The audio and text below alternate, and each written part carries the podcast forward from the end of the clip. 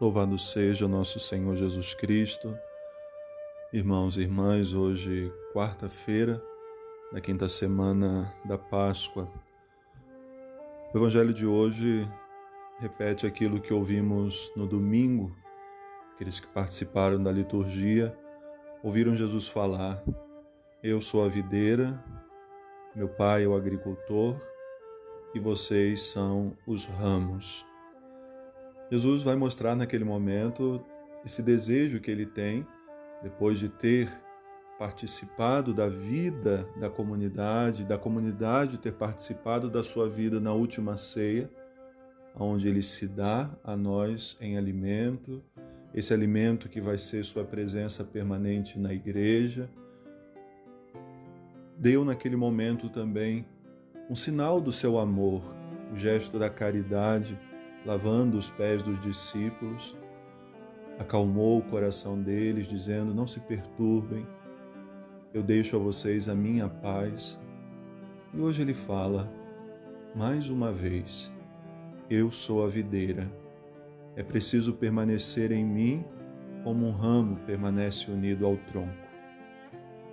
E esse é o grande desejo de Jesus para esse tempo, onde vemos tantas divisões, não somente por conta de situações externas que o mundo traz para dentro da igreja, mas por aqueles que estão dentro e que permitem outras coisas fazerem parte da nossa história, da nossa caminhada cristã, gerando divisões, problemas com as ideologias, questões doutrinais na primeira leitura da liturgia de hoje, alguns que começaram a pregar a palavra de Deus falavam de uma doutrina diferente daquela que os apóstolos estavam pregando.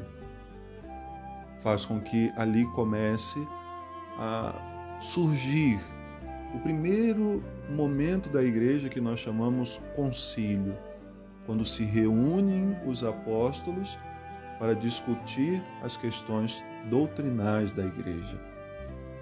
Conselho de Jerusalém, aquele primeiro momento em que os apóstolos se reúnem para organizar a igreja. A igreja, tal como nós a conhecemos hoje, não foi sempre assim. Ela foi se ajustando às realidades. Muitos concílios já aconteceram, o último foi o Vaticano II mas são sempre para ajudar a permanecermos unidos ao Senhor. Os concílios, as reuniões dos bispos, os sínodos, tudo isso deve nos ajudar a buscar uma unidade entre nós como irmãos, mas uma unidade a Cristo. Ele é a cabeça da igreja e nós somos os membros Somos esses ramos que, unidos a Ele, vamos produzir muitos frutos. A reflexão de hoje deve nos ajudar a perceber que eu, quando vivo distante da minha comunidade, dos meus irmãos, eu me distancio também daquele que é o tronco. Eu não posso querer viver a minha fé do meu jeito.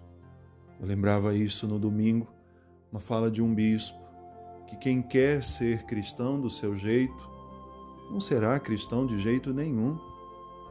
Hoje, com a pandemia, nós temos um distanciamento.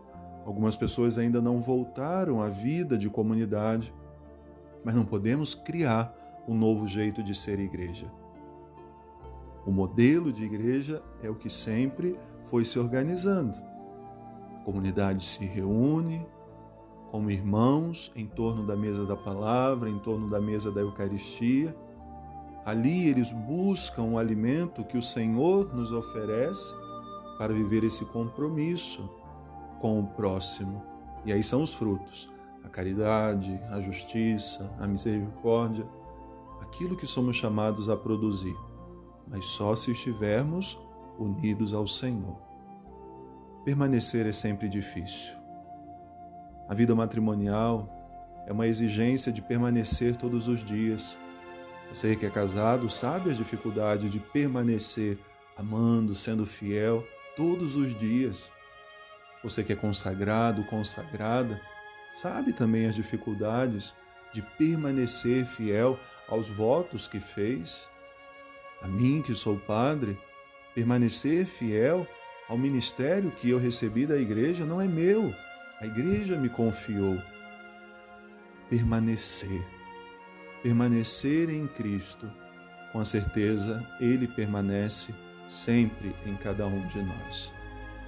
Que a nossa oração hoje, que brota do fundo do nosso coração, seja o desejo de, apesar dos ventos contrários que sopram contra a igreja, dos problemas ideológicos e as discussões doutrinais, nós permaneçamos sempre unidos ao Senhor.